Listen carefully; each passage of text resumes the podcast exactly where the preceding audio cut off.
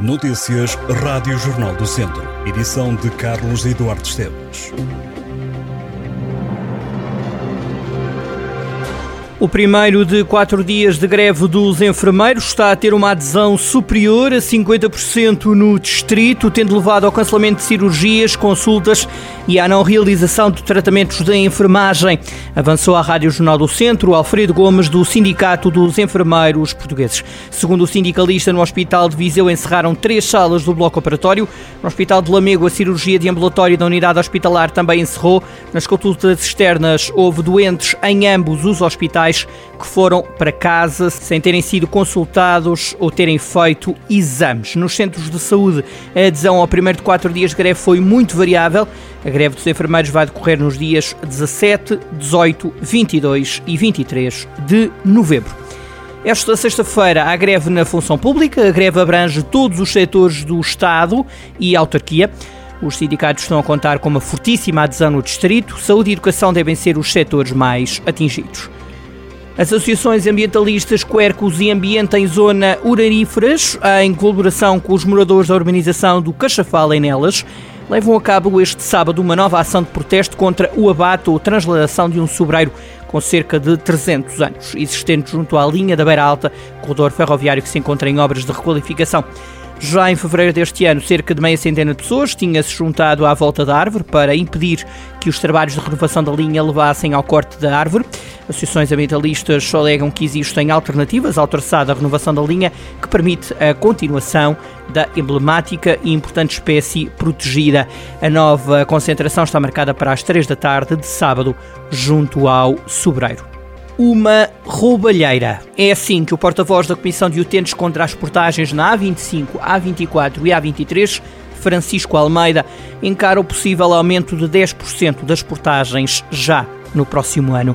Para a A25, a autoestrada que liga Aveiro a Vilar Formoso, a concessionária Ascendi propõe ao Governo uma subida nas portagens de 10,44% já no próximo ano, em linha com o valor da inflação. Ora, o porta-voz da Comissão de Utentes contra as Postagens na A25, A24 e A23 diz que uma eventual subida de 1,60€ é um agravamento da roubalheira e, em mais um, e, fala, e fala em mais um assalto a agentes e empresas da região. O responsável pede ainda ao Governo para travar esta subida das portagens. A projeção do documentário Um Corpo que Dança abre esta quinta-feira a terceira edição do Festival Internacional de Dança Jovem Lugar Futuro em Viseu. O evento tem este ano como palcos o auditório do Instituto Português do Desporto e da Juventude Viseu e o Teatro Viriato. O festival é organizado pelo Lugar Presente e tem direção artística de Leonor Cale e visa promover os jovens criadores e intérpretes de dança, constitui-se ainda como uma plataforma para a estreia de novas obras de coreógrafos nacionais e estrangeiros, bem como para a reposição de primeiras obras de estudantes de dança ou de coreógrafos emergentes. O programa de quatro dias é composto pela apresentação de espetáculos, filmes, masterclasses e conferências. O pavilhão gimnodesportivo da Escola Secundária de Vozela está a ser requalificado num investimento de 350 mil euros, que envolve a aplicação de um novo pavimento e mais equipamentos desportivos a obra envolve outras intervenções, nomeadamente a renovação de todas as infraestruturas, desde as redes de água quente e fria, a rede de esgotos e pluviais e as redes elétricas. Vai ainda ser aplicada a segurança contra incêndios e instalados novos equipamentos para aquecimento de águas dos balneários.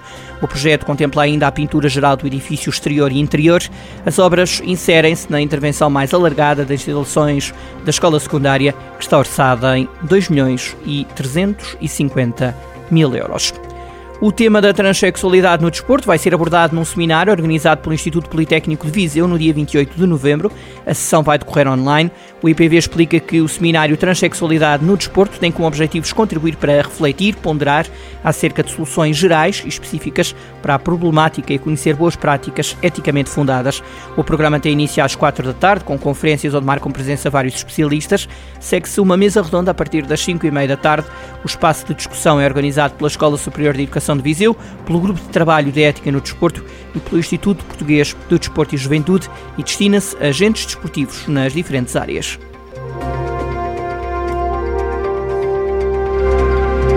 Estas e outras notícias em jornaldocentro.pt